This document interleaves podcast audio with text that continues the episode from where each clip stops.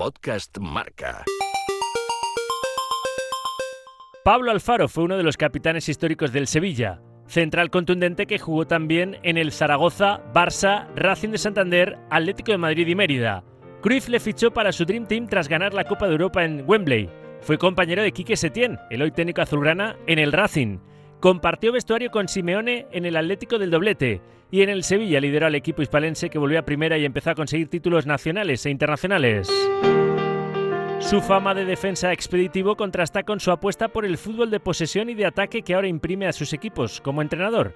Actualmente es el técnico del Ibiza, conjunto del grupo primero de Segunda División B.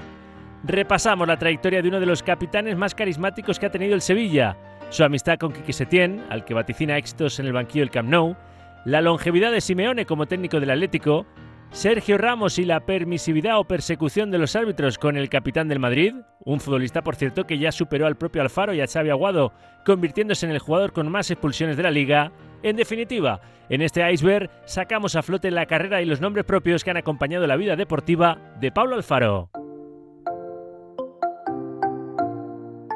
Pablo, vamos a comenzar por el principio. ¿A qué edad te empezaste tú a obsesionar con esto de ser futbolista y, llegar a la élite como luego conseguiste? A ver. Bueno, pues el comienzo, digamos que el, sueño del, niño de Zaragoza, que era yo, Pablillo, pues empezó prácticamente desde que uno tiene uso de razón, ¿no? De querer ser futbolista y médico, futbolista y médico, que era un poco el, mantra que repetía yo en mi casa y, bueno, y gracias a Dios con el paso del tiempo y a través de pues eso, de trabajo y dedicación, pues, pues conseguimos las dos cosas. ¿Y compaginaste lo que fueron los estudios de medicina con tu carrera como futbolista? Sí, sí, claro que sí, sí, sí. La verdad que, tuvimos, digamos, eh, yo tuve la fortuna también de, tener dos padres como buenos aragoneses, tozudos y, y, eso, y que me insistían muchísimo en el, en, el hecho de estudiar.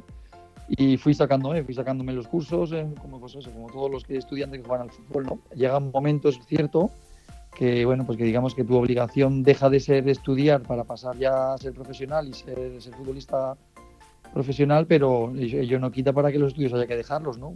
sabemos que la carrera del, deportista profesional no es tan larga. Por tanto, reuniste una capacidad intelectual y física para poder llevar adelante las dos cosas importante, ¿no? Con humildad, vaya. Bueno, sí, sí, pero porque, ya te digo, porque yo tenía muy claro que, tenía muy claro que, bueno, que uno quería, quería también formarme en otros aspectos de que no solamente en el futbolístico, en el deportivo, ¿no? Porque, bueno, porque eso, porque, porque yo creo que además el deportista que tiene además otras inquietudes diferentes, pues al final completas un poco tu, tu formación, tu personalidad y muchas veces la manera de ver las, hasta las propias situaciones y los propios eh, pues, problemas que te, que te acarrea también el mundo del deporte, ¿no? que no todo es tan, tan bonito. Empiezas en el Deportivo Aragón, pasas al Zaragoza, que era el equipo de tu ciudad, y por tanto me imagino que uno de los primeros sueños cumplidos en esto del balompié, ¿no? Sí, hombre, por supuesto que sí, por supuesto que sí, porque ya digo, yo, yo de niño yo, que, yo, soñaba con ser futbolista del Real Zaragoza.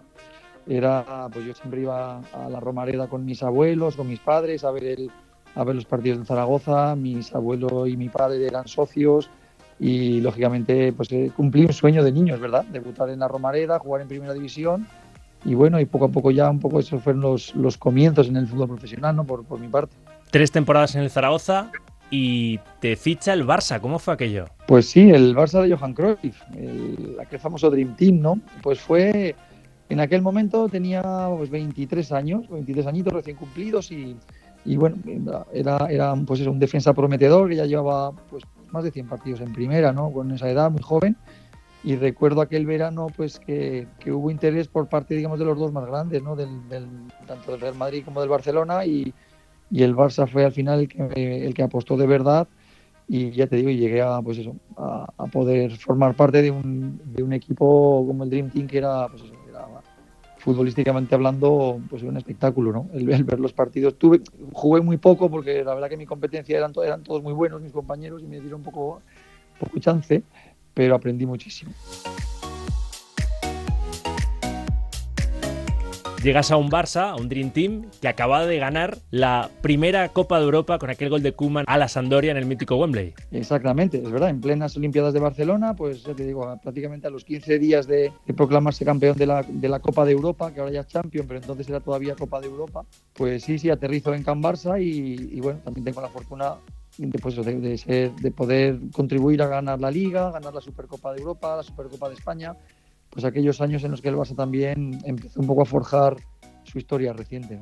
Ahora seguimos repasando los equipos por los que después pasaste, pero se te quedó, ahora que eres entrenador técnico del Ibiza, en ese grupo primero de Segunda B, ¿se te quedó algo como futuro entrenador de lo que viste de Johan Cruyff? Hombre, yo creo que no hay, no hay nadie que haya pasado por sus manos, digamos, que no se haya quedado con, con, pues con muchos aspectos de cómo entendía él el fútbol, ¿no? Él fue no fue un inventor, porque no lo fue, pero sí fue alguien tan valiente que tuvo la valentía suficiente como para trasladar ese modelo de fútbol del Ajax, de donde él creció, a, pues, a nuestro fútbol nacional, ¿no? al fútbol en, la Liga Española, que nadie antes había practicado esa manera de jugar.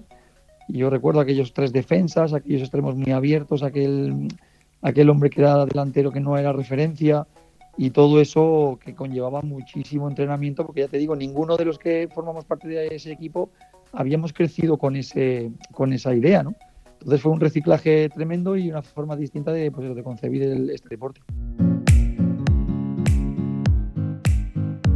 Coincides en el Racing de Santander, después de pasar esa temporada en el Barça, con el actual entrenador del Fútbol Club Barcelona, Quique Setién. Y aquí que se le quedó también algo de, de Cruyff, ¿no? Que está volviendo a intentar jugar con tres centrales y, demás, el fútbol posesión y todo eso, Pablo. Bueno, sí, sobre todo porque él, es verdad que no tuvo ningún pasado como futbolista, digamos, con azulgrana, pero era, era, era un hombre, un centrocampista muy posicional, muy a lo mejor parecido a lo que hoy es Busquets, esa manera de concebir el fútbol, pero además que tenía llegada, ¿no? Él tenía llegada al área rival y muy buen remate de cabeza, entonces sí que es verdad que él disfrutaba mucho más jugando al fútbol con el balón que sin él, ¿no? Y ya te digo, fue pues eso, como tú dices, coincidimos tres años de compañeros, seguimos teniendo muy buena relación. De hecho, hace muy poquito coincidimos como adversarios en la eliminatoria de Copa del Rey con el, con el Ibiza Y, bueno, y es verdad que, él está intentando, por lo menos esa forma que él tiene de, ver este deporte, el, llevarla a cabo en Barcelona, que bueno, yo creo que además por eso lo han firmado. De hecho, tú lo dices bien, sin haber jugado en el Barça, él era un admirador de Johan Cruyff y está intentando seguir esa filosofía o volver, por eso le ha fichado la entidad azurana aquel espíritu del Barça de, Cruyff que heredó Guardiola, Luis Enrique y, demás y que admiró el mundo entero. Pero la pregunta, Moyar, claro, en el Barça se tiene que jugar bien, pero sobre todo como club grande se tiene que ganar. Y ese discurso aquí que se tiene le va a dar como para cumplir contrato. Lo digo porque, por ejemplo, cayó en, Copa del Rey ante el Athletic, quedó eliminado. Y sí, jugó muy bien en San Mamés, pero el que ganó fue el Athletic. Lo del resultadismo en la élite es así. Eh, Pablo, se tiene que jugar bien, claro, pero es que se tiene que ganar antes de otra cosa, ¿no? Exactamente, exactamente, no. Y que al final, al final, digamos, es eh, pues es por lo que lo van a evaluar, ¿no? Es así de sencillo. yo creo que él va a tener sobre todo dos grandes retos, que va a ser digamos, ya a esas alturas y es, manejándose esos banquillos, es la gestión de los egos del vestuario, es muy importante. Y después es cierto, el, aunar esa, ese, ese, estilo estético luego con los resultados. Eh, no cabe duda que en los grandes clubes, digamos, se, se, alimentan de resultados y de títulos. Entonces, bueno, pues hacer, hacer que toda esa manera de entender el, el fútbol pues de sus frutos, eh, sabiendo que luego, pues claro, los rivales que tiene también enfrente son muy poderosos, ¿no? Tanto en la Liga Española como en la, como en la Champions. Y porque tú lo conoces eh, como entrenador, pero primero lo conociste como compañero en el Racing de Santander, ¿crees que Quique Setién va a triunfar en el Barça? ¿Piensas que se le puede subir a la chepa a alguno de los grandes estrellones que tiene ese vestuario? Por lo que decías ahora, que una de las cosas más complicadas en, la élite es manejar bien los egos en ese vestuario, en un vestuario así pues es, su gran es su gran reto, ¿no? Yo creo que tiene el gran reto de, ser capaz, ya digo, porque es, cierto, ¿no? hay entrenadores que no han tenido, digamos, esa experiencia todavía en los banquillos, pero ya la tuvieron ya la tuvieron eh, cuando eran futbolistas, ¿no? Y han sabido manejarse en esas situaciones bien. Eh, es un reto. Yo, le, claro que sí, le deseo lo mejor, pues, porque me considero amigo suyo y además, pues bueno, pues tiene, yo creo que está ante la gran oportunidad de su vida en los banquillos y, sobre todo que la tiene que disfrutar mucho, ¿no? Sabiendo que habrá momentos complicados y difíciles, que la presión es mucha, pero que tiene, yo creo que tiene los mimbres suficientes como para hacerlo muy bien. Seguimos repasando tu trayectoria. Desde el Racing recalas en el Atlético de Madrid, temporada 96-97. Un Atlético de Madrid con Jesús Gil como presidente y que consigue el doblete. Pues sí, sí, sí, Jesús Gil, que en paz descanse, con Radomir Antich en el, en el banquillo y un equipo también, uno de los mejores atléticos de Madrid, ¿no? Ahora, ¿qué ocurre? Que con perspectiva y pasado el tiempo, pues lógicamente el, el, el aura de Simeone, del Cholo Simeone, en el banquillo del Atleti parece que eclipsa todo lo anterior, porque además lleva muchísimo tiempo ya, ¿no? Pero bueno, eh, ya estaba en aquel equipo, ya estaba Simeone en el centro del campo, estaba pues Molina, estaba Solozábal, estaba Kiko, estaba Caminero, estaba Pantich, y había pues, también un equipazo, ¿no? Que consiguió, consiguió doblegar a los a los más poderosos y también, bueno, y, y tener un papel muy destacado en Europa, ¿no? Tú sabes que todos los proyectos tienen un principio y tienen un final por el desgaste, porque son ocho temporadas ya, porque ha habido muchos títulos, pero ha habido que remar mucho cada pretemporada, ¿no? Y cada verano, sobre todo en el Atlético de Madrid, reponiendo las figuras o figurones que se han marchado. Ese es el eterno sino, ¿no? Del Club Rojiblanco, de tener que reinventarse. ¿Piensas que le queda mucho al proyecto de Simeón en ese, en ese banquillo? ¿Que será Simeón el que diga hasta aquí he llegado? O, o que incluso se podría precipitar que el Atleti y el Cholo se parasen sus caminos, Pablo? Pues es una pregunta bastante difícil de contestar, la verdad. sí que es cierto que, como tú dices, son, muchos, son muchos años en el fútbol de élite, un banquillo, no hay nadie ahora mismo en activo que, digamos que iguale, que iguale tantísimos eh, partidos seguidos, con tantísimo resultado. El Atlético de Madrid, yo creo que el Cholo ha sido, ha sido y es, es la pieza que le faltaba en el puzzle, es encajar, encajar de una manera pues eso, prácticamente exacta ¿no? a, la idiosincrasia del club, a la forma de entender de entender el, fútbol que ha practicado siempre el Atleti, a competir como no lo ha hecho nunca. Siempre ha sido uno de los grandes, pero no digamos a tan seguido y con tanta y con tanto éxito y lógicamente eso tiene un desgaste tremendo, ¿no? Y no sé, veremos. Yo creo que sobre todo va a depender mucho también de él, de que sea capaz de seguir teniendo energía y fuerza suficiente o que, bueno, y a lo mejor, bueno, pues llega un momento en el que también pues, se plantea hasta un descanso o un cambio de aire, ¿no? Seguimos avanzando en tu carrera como futbolista. Después del Atlético de Madrid te ficha el Mérida, donde estás tres temporadas. ¿Cómo fue aquella experiencia en Extremadura? Pues mira, fue un poco de todo, ¿no? Eh, ¿verdad? Firmo en primera división con Jorge D'Alessandro en el banquillo. Em, y, ya digo, un equipo en el que lógicamente estaba preparado pues, para sufrir y para intentar no descender. Al final descendimos en la última jornada y luego los siguientes años en segunda división. Yo le guardo muy buen recuerdo a Extremadura y a Mérida porque es una tierra que me dio muchísimo cariño y además fui, muy feliz allí y nunca se sabe ¿no? el futuro lo que deparará. Y es verdad que igual que eso tuve el final fue muy amargo. El final fue la desaparición del club, los impagos, la falta de seriedad y, y un, bueno, pues un proyecto que al final al final pues dejó de existir y bueno, y fue, ya te digo, ese, recuerdo que uno guarda cuando echa un poco la vista atrás. Acaba la etapa en el Mérida con la desaparición, eh, por desgracia, del club y tienes tu única experiencia y muy breve en el fútbol extranjero, en Grecia, en el Iraklis. ¿Cómo se, gestó aquello? Pues mira, Rafa, mira si fue breve, que fueron menos de una semana. porque, porque es verdad que en aquel momento, claro, el, el Mérida desaparecía, nos quedábamos en la calle no, no veíamos un poco por dónde podía ir el futuro. Y tuve una oferta del Iraklis griego, es verdad, de un club de Salónica que en el cual en aquel momento, no sé si recordarás a un lateral derecho que se llamaba Alberto Belsue, ¿Sí? que jugaba de Zaragoza también, paisano mío, y jugaba allí, ese año jugó en Grecia, estaba jugando la Copa de la UEFA y, y estuve allí, estuve allí, ya digo, prácticamente tres, cuatro días viendo, entrenando, observando aquello, sin todavía haber firmado, digamos, los contratos federativos y, bueno, y, en ese momento una llamada de teléfono de Monchi desde Sevilla, pues te hace replantearte mucho las cosas y, bueno, y sentarte en la mesa y con tu pareja decir, ¿qué hacemos? ¿Nos quedamos en Grecia o, nos liamos levanta la cabeza de nuevo y nos vamos a Sevilla, segunda división? Y bueno, y bendita la hora, ¿no? Que conseguí, que decidimos volver a volver a la ciudad de la Giralda. Sí, porque esa llamada de Monchi cambió literalmente tu vida después de tu paso fantasma por el fútbol griego. Recalas en el Sevilla, donde estás hasta 2006, seis temporadas, cuatro de ellas como capitán y devolviendo al Sevilla a la élite, a primera división y conquistando los primeros títulos en esa década dorada que tuvo el club palense, ¿no, Alfaro?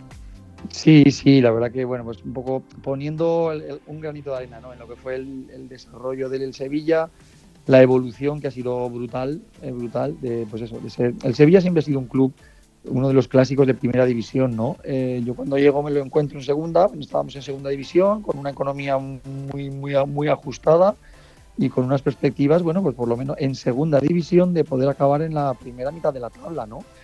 Y fue un año fantástico, el primer año de Joaquín Caparrós, en el que hicimos, yo creo, una temporada, pues eso, de, ascendimos eh, faltando dos, tres jornadas y a partir de ahí poco a poco ir poniendo los cimientos de lo que es el actual Sevilla y de, y de una comunión con el sevillismo que yo creo que fue, fue la clave de que, aquello, de que aquel proyecto pudiese arrancar con la velocidad con la que arrancó. De todo lo que conseguiste con el Sevilla, ¿con qué te quedas? ¿Cuál fue para ti el mejor momento? Pues muchos, muchos. ¿Sabes qué ocurre? Que yo tuve la, la fortuna prácticamente de no vivir nunca un momento malo. Fueron seis años en los que poco a poco pues fuimos, ya digo, ascender, consolidarte, entrar en Europa, eh, ganar hasta el final, último año, la, primera Europa League. Y bueno, el recuerdo de los derbis, que en Sevilla, por mucho que te los cuenten, hay que vivirlos, porque eso no hay, no hay derby igual en, el fútbol español. Y ya te digo, y, bueno, recuerdos fantásticos y todavía de presente, ¿no? porque uno sigue teniendo ya muchas raíces en Sevilla. Está siendo este iceberg baño y masaje. Te voy a hacer preguntas también complicadas, Alfaro. ¿Tú cómo te definías como defensa central? A ver si, si coincidimos. Bueno, pues defensa central, digamos, un poco de, los de antes, de los de antes. Defensa central, pues eso, expeditivo, duro. Es verdad que también también con eh, pues, rápido para, en aquel momento, con, también con buena salida con, de balón con la pierna izquierda, porque yo fui zurdo, era zurdo, soy zurdo, vamos, y, pero sí que claro, con las cualidades que predominaban en los centrales de aquella época. Es un puesto además que en el fútbol ha evolucionado muchísimo, ¿no? Y, lógicamente pues nosotros hemos ido evolucionando como, como especialistas que éramos y poco a poco pues bueno pues adaptándonos al fútbol de hoy. ¿Y por qué los defensas centrales del Sevilla históricamente eran tan duros, no? Porque Diego, Pepe Prieto, Juan Martagón, Javi Navarro, tú mismo, esa dupla que formabas con Javi Navarro era, era el terror de, cualquier delantero. Bueno, bueno, tampoco era para tanto. Pero, bueno, igual la pregunta también te lo puedo hacer yo. Digo, bueno, y, las defensas del, Atlético de Madrid, del Real Madrid, del Valencia, de... Es que, ya te digo, es que normalmente no, no, no suele haber un defensa central bueno de los que suelen tener éxito, eh, en los cuales la contundencia no sea uno tampoco de sus, de sus virtudes, ¿no? Y la velocidad y la anticipación, porque al final date cuenta que eres el penúltimo bastión ¿no? de tu equipo. El último es el portero que juega con las manos y el penúltimo eres tú y tienes que tener esa responsabilidad encima de saber que, claro, las facilidades que tú des al equipo le van a penalizar mucho, ¿no? Voy a meter más el bisturí por ahí, porque Alguno podría pensar, bueno, claro, es que estudió medicina para luego atender a los que lesionaba. Eh, Alfaro, que, que no es así, que tú ibas duro, pero no tienes en tu palmarés así, no recuerdas ninguna acción en la que digas, bueno, pues me, lo he cargado, ¿no? Ibas con dureza, pero, pero siempre eras buen compañero, Pablo, ¿o no? Hombre, sí, iba con dureza, es cierto, y lógicamente con, con intención siempre nunca, nunca maligna, ¿no? Iban, pues, pues ya te digo, porque era un poco esa la manera de, de jugar, entonces se jugaba así al fútbol y, bueno, y también, y también uno, eh, hay que reconocer, yo también reconozco, ¿no? Que bueno, pues de vez en cuando también uno se pasaba de la raya, ¿no? Y metía la pata, porque es así, y enseguida había un señor de negro que te, que te enseñaba alguna cartulina de un color, ¿no? Con lo cual uno sabía que había llegado hasta ahí y no podía pasar. Entonces, ya te digo, son, digamos, pues eso, gajes del oficio y situaciones que, en el campo pues, se, solían dar. Además, te cuenta también que nosotros, los defensas centrales que hemos estado muchos años en, la élite, en primera división en, el fútbol español, pues nos ha tocado siempre enfrentarnos posiblemente a los mejores delanteros del mundo, ¿no? Es que siempre venían aquí, siempre estaban en los grandes equipos y lógicamente pues había que intentar hacerles frente, claro que sí. Ahora eres entrenador del Ibiza, como decimos, que lo tienes segundo y estás haciendo un campañón en ese grupo primero de Segunda B. Y de vez en cuando te sale el ramalazo de la cabra tira al monte, claro, de lo que eres también, que eres médico, ¿no? El otro día en Pasarón te lanzaste ahí a atender a un jugador del Pontevedra, ¿no? Que se había hecho daño en un hombro, ¿no? bueno, sí, sí, a ver si, la verdad que fue instintivo, ¿eh? fue no pensado. Además, cuando estaba corriendo digo, ostras, a ver si el árbitro se va a confundir y me va a echar, ¿no? Pero, pero bueno, pues fue una acción además cerca del banquillo que vi como un jugador del equipo del Pontevedra que caía y, bueno, y el hombro la verdad que tenía mala pinta. Y salí rápidamente, pues sobre todo para lo más importante en ese momento, que era que, que ningún compañero lo tocase, que con toda su buena intención puedes intentar solucionar algo y, y, lógicamente lo que haces es estropearlo y ya cuando llegaron pues los profesionales del Pontevedra pues lógicamente hicieron su trabajo pues bien, como lo tenían que hacer, ¿no? Fue una reacción digna de, aplauso, de, atender a un futbolista de un club que fue el primero en el que ejerciste como entrenador y ahora lo repasamos, porque tú acabas la carrera en el Racing de Santander, equipo en el que ya había jugado y donde, lo hemos recordado, coincidiste con Quique Setién como futbolista. ¿Cómo fue lo de retirarte en Santander? Pues sí, sí, fue pues, pues mira, pues, pues como en la vida creo que una de las virtudes sobre todo que, tiene el futbolista si puede elegir, si puede elegir es saber el momento en el que tienes que, dar un paso al lado, ¿no? Y yo en el Sevilla que sabía, pues, pues, que había, me, consideraba pues parte importante del crecimiento del club, pero llegó un momento en el cual, pues bueno, pues, pues un tal Javi Navarro, un tal Escude, Dragutinovic, Sergio Ramos, al final ya eh, iban cerrando el paso a un futbolista de 36 años que bueno que, todavía quería seguir teniendo algo de cuerda y que el Racing de Santander con unas pretensiones no tan ambiciosas pues me dio la oportunidad con Manolo Preciado que en paz descanse también al frente pues de poder seguir jugando en primera división. Y bueno y fue esa segunda oportunidad esa segunda etapa mía en el Racing una ciudad con Santander a la que, a la que adoro y que bueno y me dio la oportunidad pues, de ser futbolista de primera división hasta los 38 años ¿no? fui el futbolista más veterano en activo y, bueno pues, no está nada mal no poder tener una marca como esa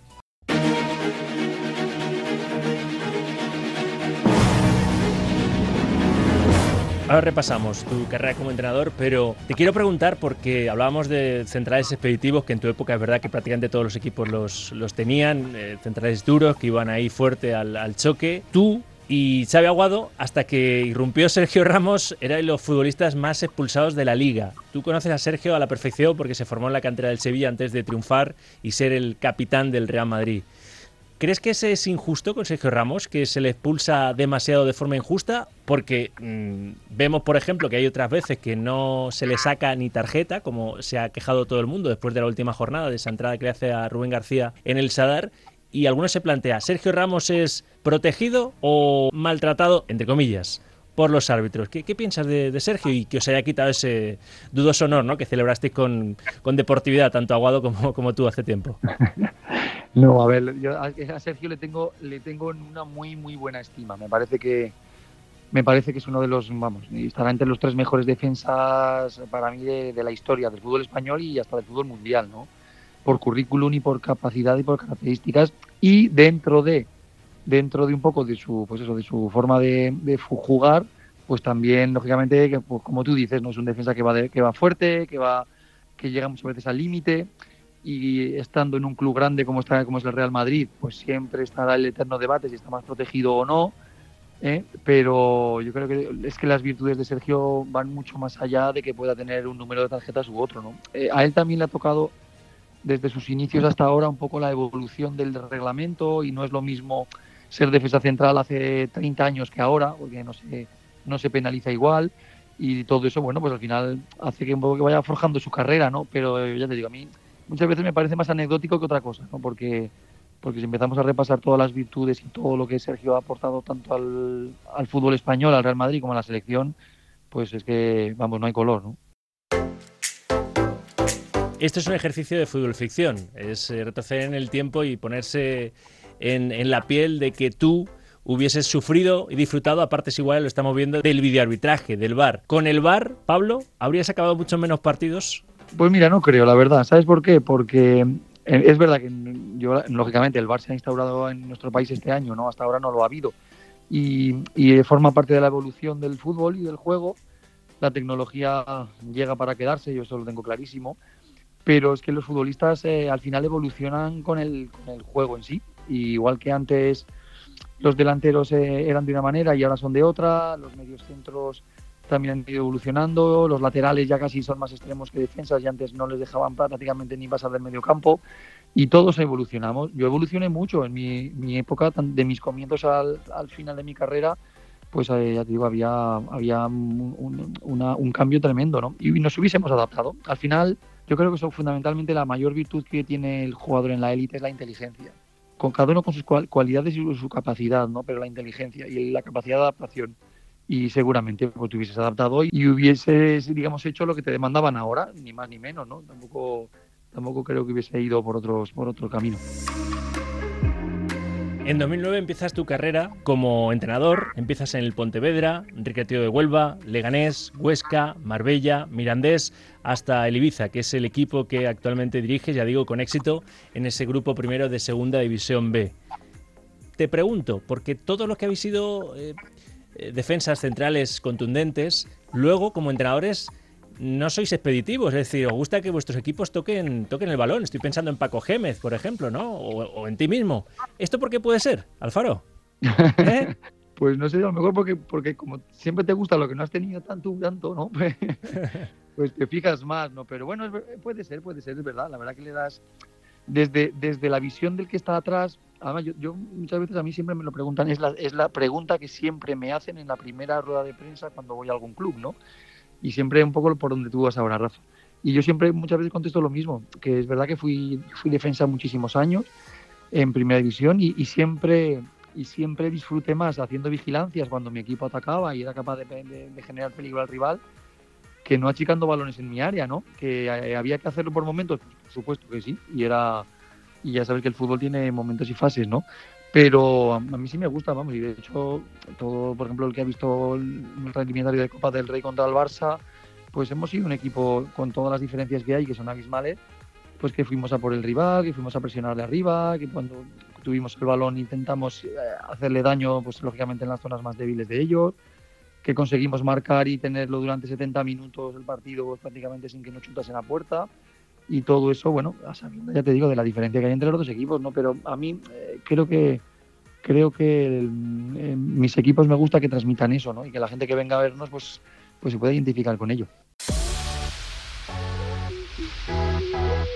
Estamos acabando. Pablo, ¿qué sueño te queda por cumplir en esto del fútbol? A ver si adivino uno. Por ejemplo, entrenar algún día al Sevilla, al equipo que, te lo dio todo como futbolista. Bueno, pues a Sevilla, a Zaragoza, Racing, son equipos que tienes un cariño muy especial, ¿no? Porque, porque tú fuiste muy feliz cuando fuiste, cuando fuiste futbolista allí, ¿no? ¿Sabes qué pasa, Rafa? Que la carrera del entrenador, mm, yo creo que tenemos prácticamente todos asumidos, primero que la competencia es tremenda y después que la, digamos, los años de ejercer en un club no suele, no, no suele haber muchos cholos simeones, eh, hablando claro, ¿no? Entonces sí que es verdad, a ver, lógicamente a quien no le, a quien no le, apetece reunir los méritos suficientes para entrenar a un club grande, ¿no? Y el Sevilla lo es. Entonces eso pues, es un poco la meta que, podemos tener todos, ¿no? Pero ya digo, sobre todo el, el, ir creciendo, el ir desarrollando y si tienes la oportunidad, el estar preparado. Yo creo que es lo fundamental, ¿no? Estar preparado para, para asumir los retos y oye, cada día que sean un, poquito mayores. Y seguro que alguno de esos retos llegará, porque tienes un camino por delante que, recorrer muy importante como entrenador. Eh, como futbolista, ¿te ha quedado alguna espina clavada, Alfaro? Bueno, pues mira, a lo mejor, a lo mejor, fíjate, en los años buenos, buenos que uno también que no los tuvo, lógicamente, el haber podido llegar a ese internacional. Eso sí, lo, conseguí sub-21, que fue en sub-21, pero a lo mejor el poder haber tenido en casa esa foto para poder enseñársela a los nietos, pues hubiese sido una de las cosas que me hubiese hecho mucha ilusión, ¿no? Pero bueno, eh, ya digo, eh, si, si, no fue, pues sería por, por, razones que fuese, por la competencia que también ha habido siempre, lógicamente, y bueno, y yo lo pude cambiar por jugar 18 años en primera división, ¿no? Que creo que es una marca, pues hombre, que no está al alcance de muchos. Y para terminar, en este iceberg siempre repasamos la carrera de los deportistas, su camino hacia el éxito, lo que no se conoce de ese camino hacia la élite. ¿Qué consejo le podrías dar a algún chaval que nos esté escuchando ahora mismo y que sueñe con ser un Pablo Alfaro en el futuro? Que tiene doble mérito porque ha estado tantos años en la élite como futbolista, ahora es entrenador y al mismo tiempo pues no dejaste los estudios y eres médico. Eh, por ahí me imagino que pasará uno de los consejos, ¿no? Que, nunca se sabe que una lesión te, te deja ahí sin nada que hay que seguir con, los libros, ¿no? ¿Qué le dirías tú a un Pablo Alfaro del futuro que nos esté escuchando?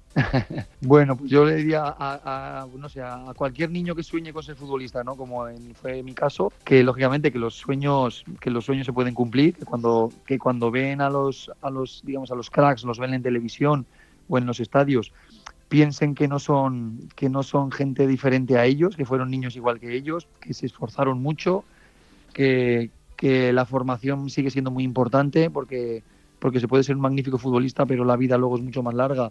Y, el, tener, el, poder estudiar, el poder también formarte te va a ayudar para luego para, para poder ser eh, futbolista o, poder ser deportista de élite y que aproveche el tiempo y lo disfrute mucho, ¿no? Yo creo que es la clave, que sean, que sean felices con lo que hagan, que se esfuercen y que persigan el sueño. Perseguir los sueños, yo creo que hasta cuando tengamos todos 90 años tenemos que seguir persiguiendo alguno porque es lo que nos va a hacer dar fuerza para vivir. El iceberg con Rafa Sauquillo. Podcast Marca.